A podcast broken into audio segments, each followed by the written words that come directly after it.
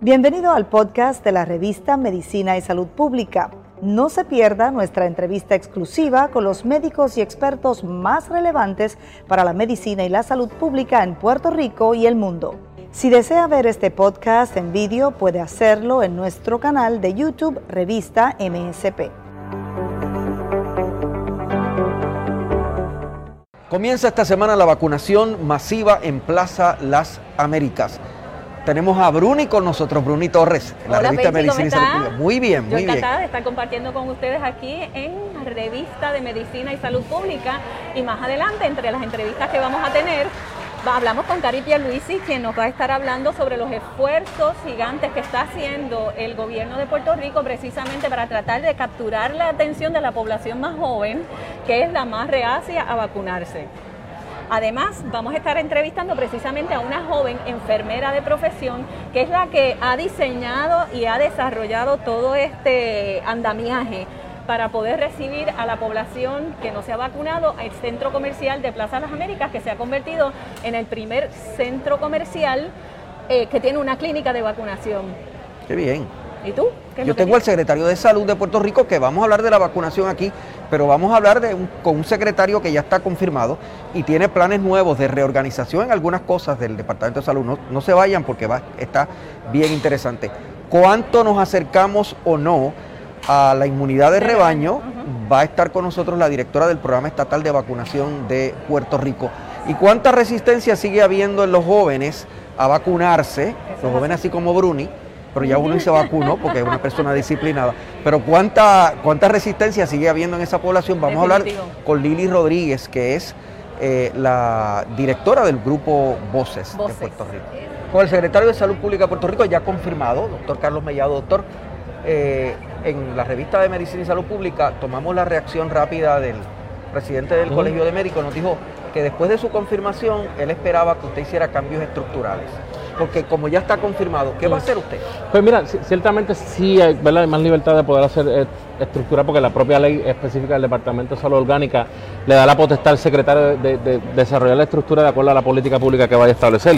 En este caso, pues nosotros estamos en el COVID, digo, no es que vayamos a establecer una política específica para COVID, pero sí lo que queremos es tener, quitar la burocracia que hay en el Departamento de Salud y dejar al secretario que quizás pueda tomar más decisiones salubristas y poner un administrador que puede trabajar con todo lo que es administrativo, crear la figura del epidemiólogo, ¿verdad? Del Chief Epidemiology Officer, epidemiólogo del Estado, junto a un médico. Otra vez? Porque no, pues mira, hace un tiempo que no estaba. Claro, pero de una manera en donde sí también exista un médico del Estado, ¿verdad? Que estos dos componentes puedan generar de la propia información que se obtenga epidemiológica política pública salubrista. Porque precisamente el Departamento de Salud, además de llevar las estadísticas, tiene que enfatizar en general esa política pública y esas son, esas son las dos estructuras importantes que nosotros queremos crear, obviamente reforzar el laboratorio del Departamento de Salud, que es algo sumamente importante, crear un laboratorio. Nosotros en Puerto Rico necesita tener un laboratorio específico.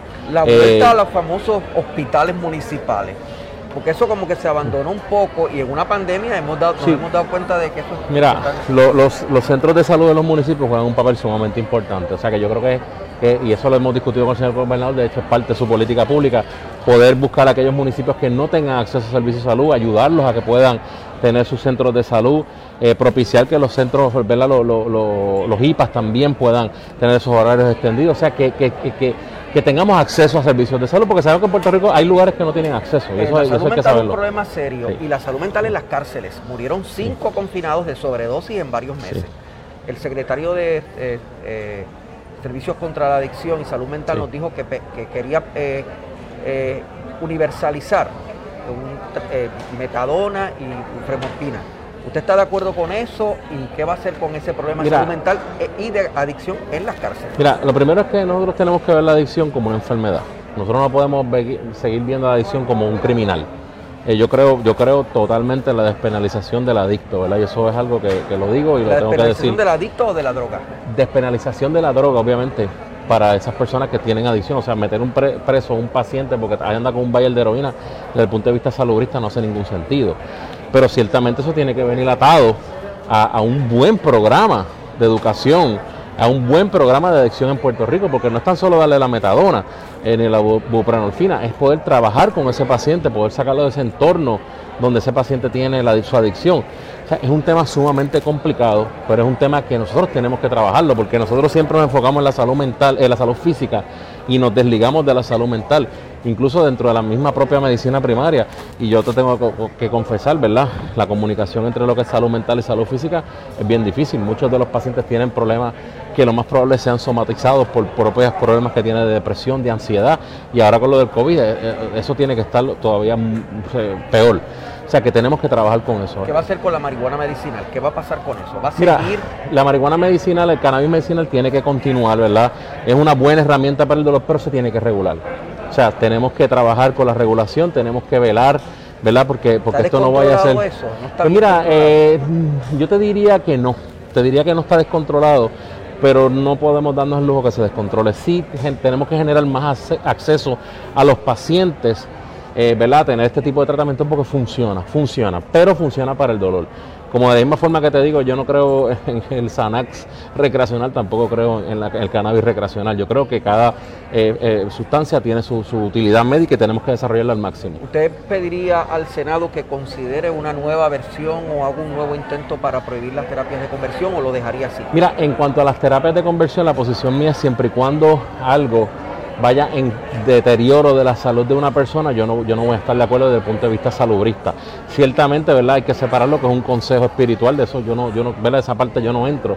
Pero la parte que tiene que ver con lo que es psicólogo, psiquiatra, pues yo creo que sí, que, bueno, que de hecho yo no he visto que se dé terapia de conversión, ¿verdad? Que eso es algo que, es importante que se establezca. no se sabe si hay terapia Por eso, y, desde ese punto de vista, si eso genera algún tipo de trauma o maltrato, que de hecho no se puede tratar algo que no existe, porque dentro del DSM 4 el no hay nada, es una, si la persona es homosexual, pues homosexual, no, tiene que ver nada con, una enfermedad como tal, vez Por lo tanto, hay que ser, yo tengo que defender lo que es la parte eh, salubrista. Eh, pero en cuanto a la terapia de conversión, si, hay, si la persona quiere buscar un consejo espiritual, eso es otra cosa. Pero específicamente no se puede tratar algo que no tiene un diagnóstico. Y eso es importante que la gente lo entienda. Hay menos vacunas Pfizer y ahora se autoriza el uso de la vacuna Pfizer para los mayores de 12 años. O sea, ¿qué está pasando con eso? Mira, no, estamos recibiendo más vacunas Pfizer. Nosotros recibimos más? de 50, 54 mil vacunas Pfizer semanales en respecto a Moderna, que son como 32 mil. O sea, sí se está recibiendo más vacunas Pfizer, además de, de los programas de farmacia Walgreens y los diferentes eh, retail pharmacy programs que también reciben vacunas eh, ¿verdad? por otros lugares. ¿Se va a recibir aquí, en Plaza? Sí, sí, lo que estábamos hablando, sí. Lo que pasa es que la logística es complicada, pero ciertamente, claro que la vamos a tener aquí. ¿Va a haber otros centros comerciales grandes, Plaza del Caribe, Miami? Eso estábamos hablando y sí, vamos a trabajar con eso, sí. Ciertamente lo tenemos que hacer. O sea, que, se, va, se, va a generalizar. Se va a generalizar, eh, correcto. En cuanto a las escuelas y los municipios, hablábamos con el, el director ejecutivo de Puerto Rico Health Plus y nos decía que puede haber un nivel de positividad inflado que no es correcto si la muestra es pequeña del estudio que, que se hace y eso puede afectar las clases.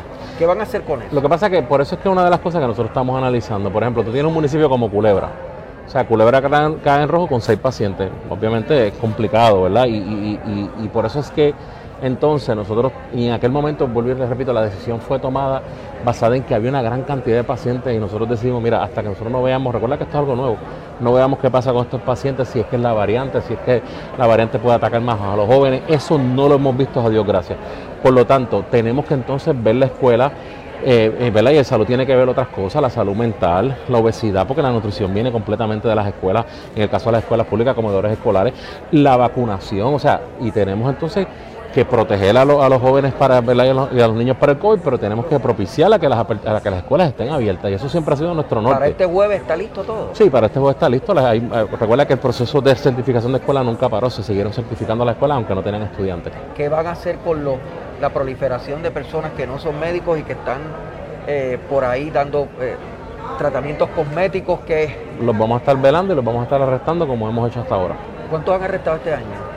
Yo creo que han habido como cuatro o cinco casos, ahora mismo no recuerdo específicamente, pero han habido varios casos. ¿De dónde están viniendo? ¿De afuera? vienen de afuera, vienen de afuera a trabajar con estética, a poner botox, a trabajar con, un montón de, tratamientos estéticos. Y eso pues, pues ¿verdad? Ellos son médicos y nosotros respetamos eso, pero en Puerto Rico hay una ley y orden. ¿Cuál es su intervención, si alguna, eh, en, el, asunto del, problema de acreditación de neurología.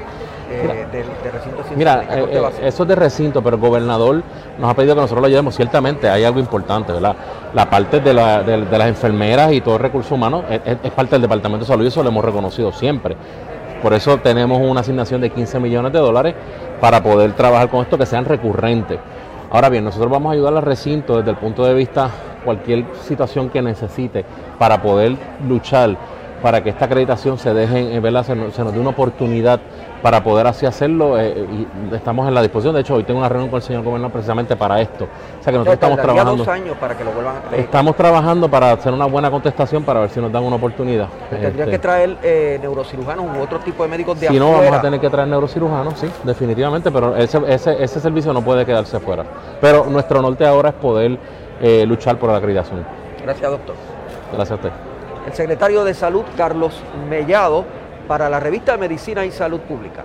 Estamos con Lili Rodríguez de Grupo Voces, un grupo privado que se dedica a la vacunación, pero que ha sido designado hoy varias veces en una conferencia de prensa como el brazo operacional del Departamento de Salud en el asunto de la, de la vacunación. Estamos en Plaza Las Américas, donde esta semana comienza el proceso de de vacunación en horas de, apertura del centro. ¿Cómo va a ser esto, Lili?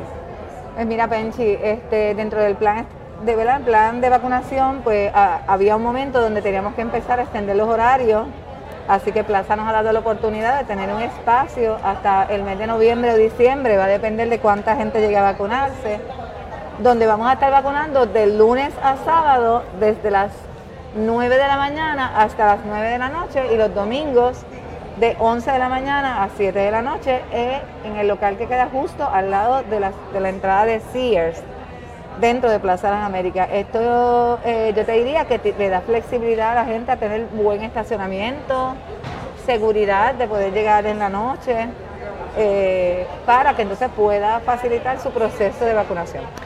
Y esto va a ser posible en plaza y se extenderá, se extenderá a otros a otros centros comerciales como Plaza del Caribe? Porque ya hay gente preguntándome que nos están viendo ahora mismo diciendo, ¿y Plaza del Caribe? ¿Y Mayagüez Mall? Bueno, pues te comento que ya en la tarde de hoy tenemos una, mañana en la mañana, perdóname, tenemos una reunión con un grupo de unos 22 centros comerciales.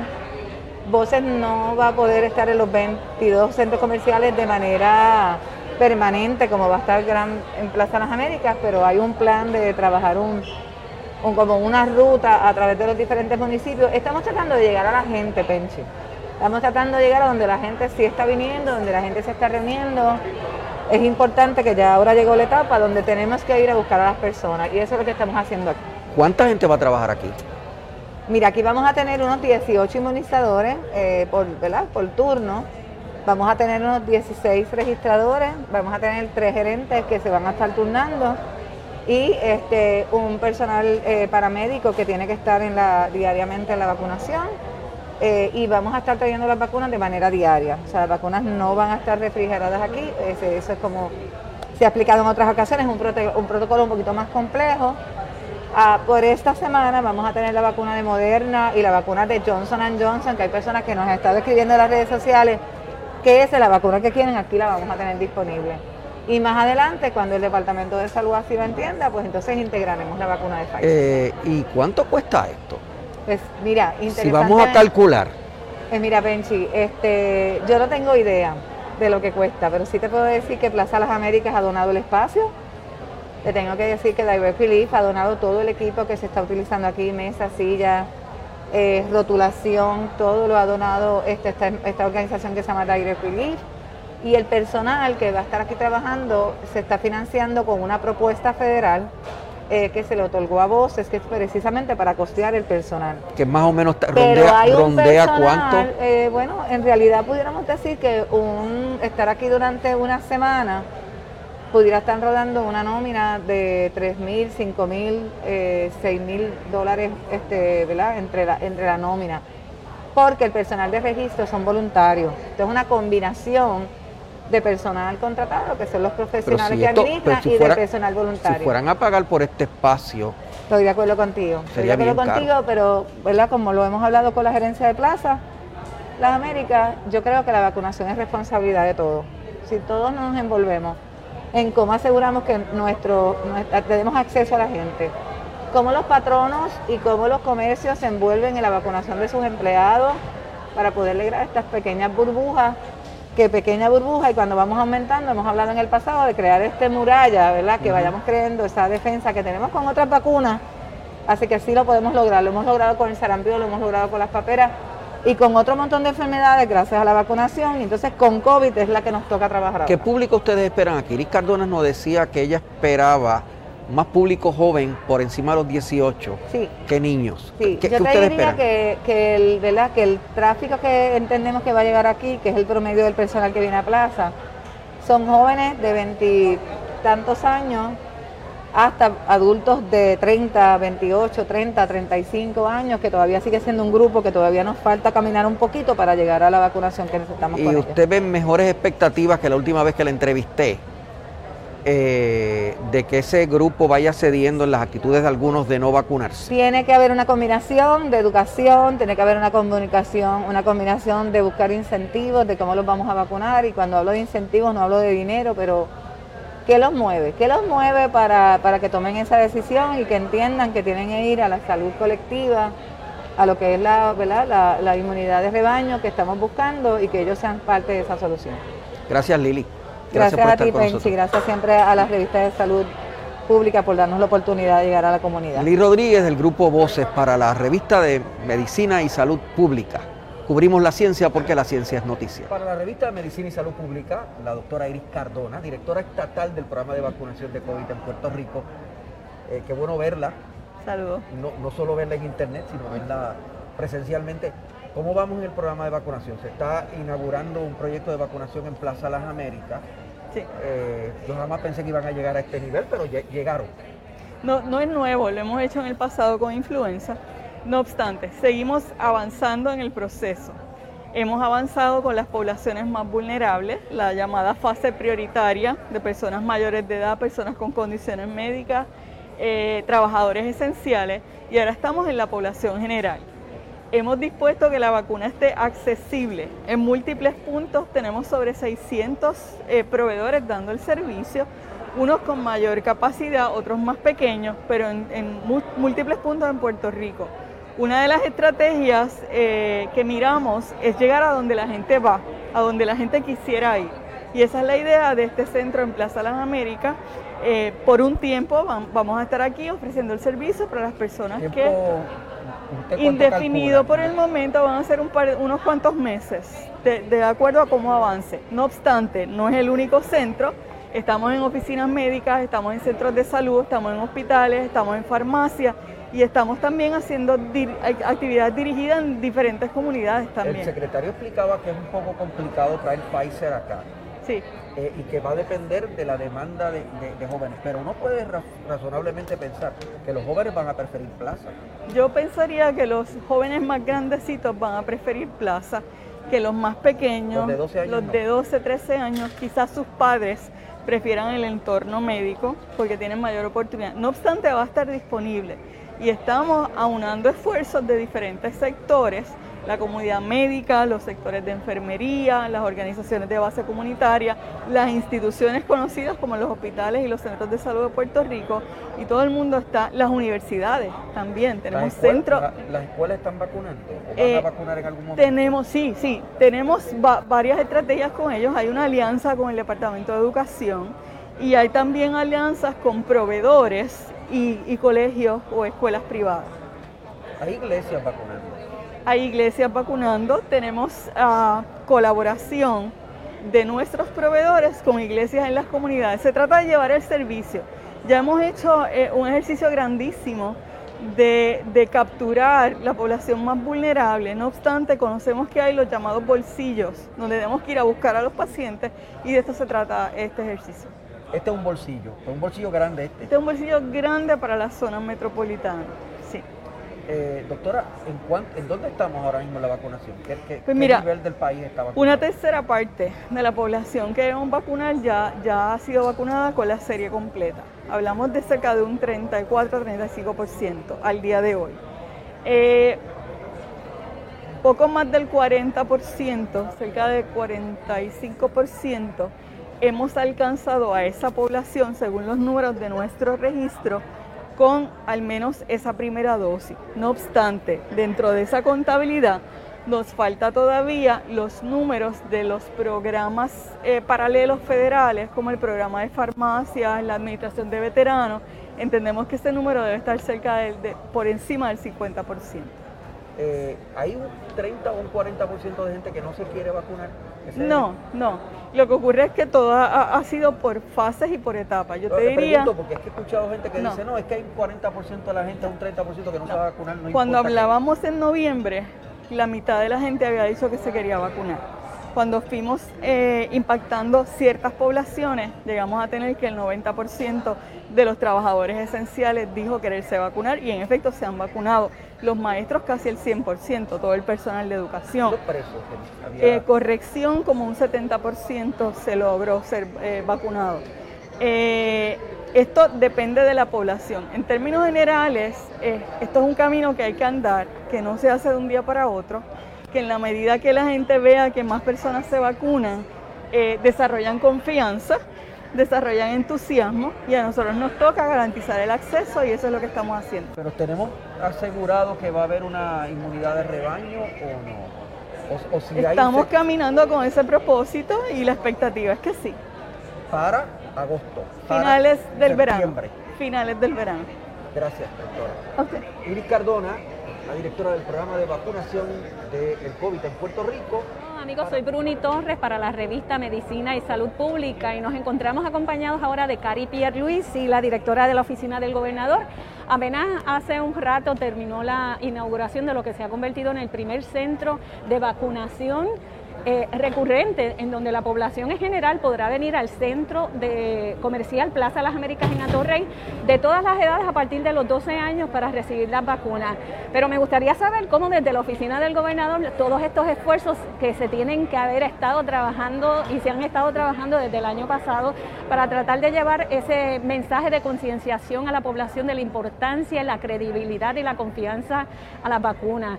Cari, ¿cómo podrías decirnos cuán difícil se va poniendo a medida que va pasando el tiempo, queda menos población, pero queda la población más complicada para poder convencer. Sí, bueno, definitivamente, o sea, desde que nosotros llegamos hemos estado, todo va cambiando, de día a día cambia, porque es como tú dices, las poblaciones van, han variado. Eh, ahora mismo la gente joven eh, pues tienen tanto acceso a tanta información, alguna correcta y otra que no, es importante que, entiendan que aunque sus papás y sus abuelos se vacunaron, no quiere decir ni que ellos no están en riesgo, ni ponen en riesgo también a sus seres queridos. Así que nosotros estamos pues trabajando con el Departamento de Salud porque ellos son los que tienen esta encomienda con organizaciones como Voces y otras organizaciones y otras compañías también el cómo vamos a traer esa gente joven a que vengan a vacunarse. Es, bien importante ahora aquí en Plaza, que se ha establecido este centro, pues los horarios son bien amplios, hasta las 9 de la noche, no tienen que hacer cita. Así que lo que queremos es que pues los papás los traigan, eh, sus amigos se hablen, porque o sea, yo tengo hijos, ¿verdad? Que están más o menos en esas edades, yo me paso preguntándole, ¿ya todos están vacunados? Y ellos mismos se motivan porque saben que esto es algo que hay que hacerlo para poder ya, tú sabes, tratar de neutralizar este virus. Así que eh, nada, estamos todos los días trabajando fuertemente, esto es una prioridad del gobernador, eh, el que todo el mundo se vacune, eh, que las escuelas se puedan abrir, que los comercios se puedan abrir, que todos los establecimientos, todos los negocios puedan volver a la normalidad. Y para eso necesitamos que todo el mundo se vacune. Obviamente las oficinas médicas, los centros que ya conocemos como en farmacias y todo también siguen disponibles, pero este tipo de población eh, puede hacer varias gestiones, ¿verdad? Papá y mamá con sus hijos para llevarlos a vacunar a un centro comercial en donde es un atractivo adicional de hacer varias diligencias, ¿verdad? Y poderlos convencer y hasta hacerle un regalito de ver una película o algo. hay que, haber ahí una negociación. Exactamente. Exacto. Cari, han habido repuntes, sin embargo, eh, se informa en la conferencia de prensa que definitivamente la vacunación ha rendido frutos porque las hospitalizaciones, al igual que los fallecimientos, han disminuido dramáticamente. Sí, han disminuido. lo que vimos fue, y lo vimos, lo vimos que iba a pasar, o sea, en Semana Santa pues la gente como que perdió como, ¿verdad? Un poco el control y, los protocolos se dejaron de llevar a cabo y eso va a traer repuntes y eso va a traer eh, que mucha gente más se, se contagie, o sea que por eso es que es bien importante, aunque estés vacunado, pues que uses la mascarilla, que estés a distancia, que te laves las manos, porque esto es algo que pues hay que seguir manteniendo todos estos protocolos hasta que podamos ver de verdad una, una, que, la mayoría de la población esté vacunada. La nueva orden ejecutiva también permite nuevamente la reapertura de las escuelas para continuar las clases, ¿verdad?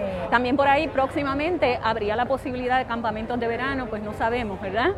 Pero si se pueden abrir las escuelas, posiblemente habría alguna forma de establecer algún protocolo para campamentos de verano.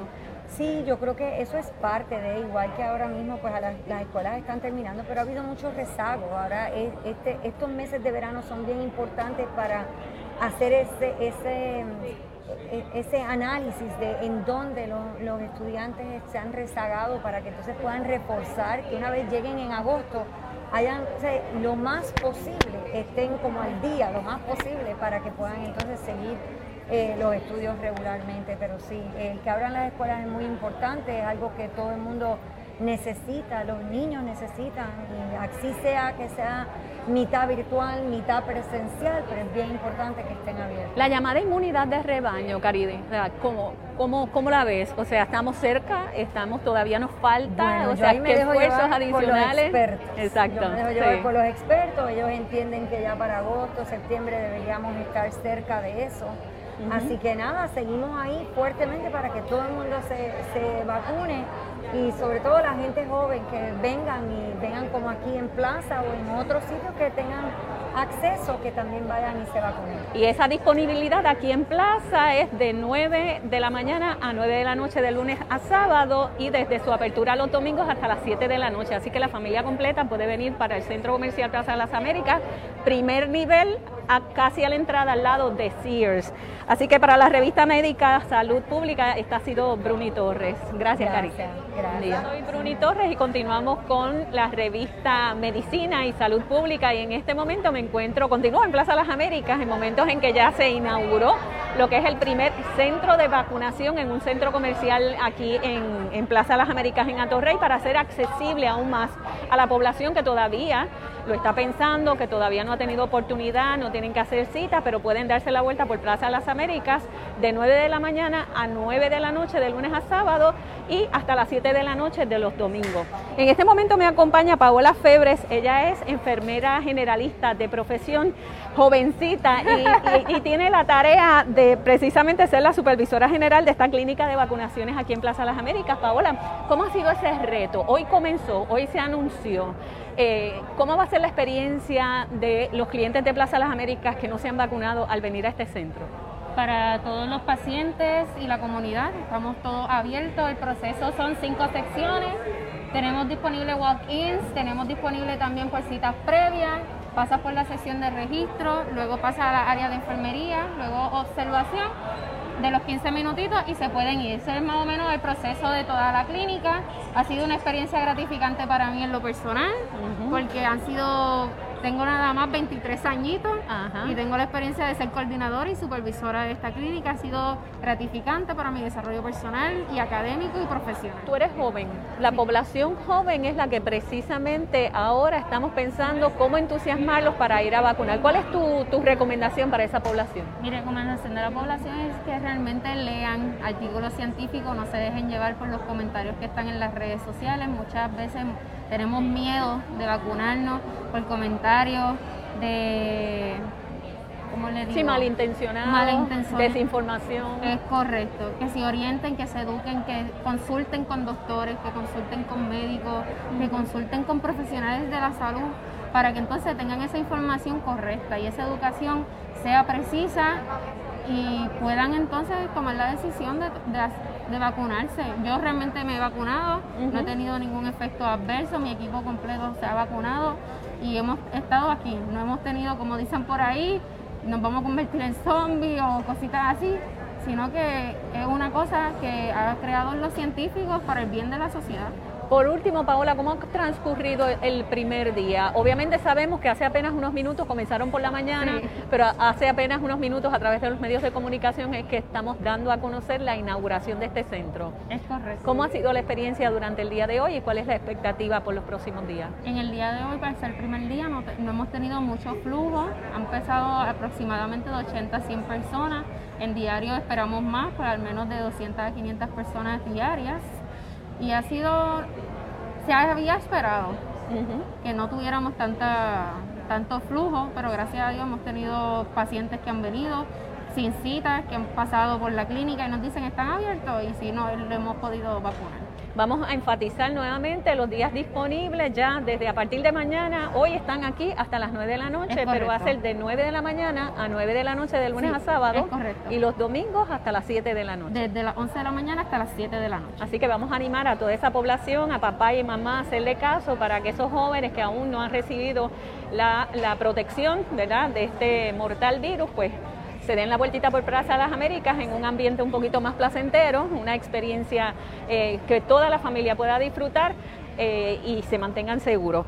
Yo soy Bruni Torres para la revista Medicina y Salud Pública. Gracias Paula por haber estado con nosotros. Bueno amigos de Medicina y Salud Pública, ya estamos en las postrimerías de esta transmisión de lo que ha sido la inauguración del primer centro de vacunación en un centro comercial aquí en Plaza Las Américas. Los esperamos a ustedes de lunes a sábado de 9 de la mañana, Benchi, hasta las 9 de la noche. La familia completa, todos aquellos que no se han vacunado pueden venir. Y también los domingos desde la apertura de las 11 de la mañana hasta las 7 de la noche.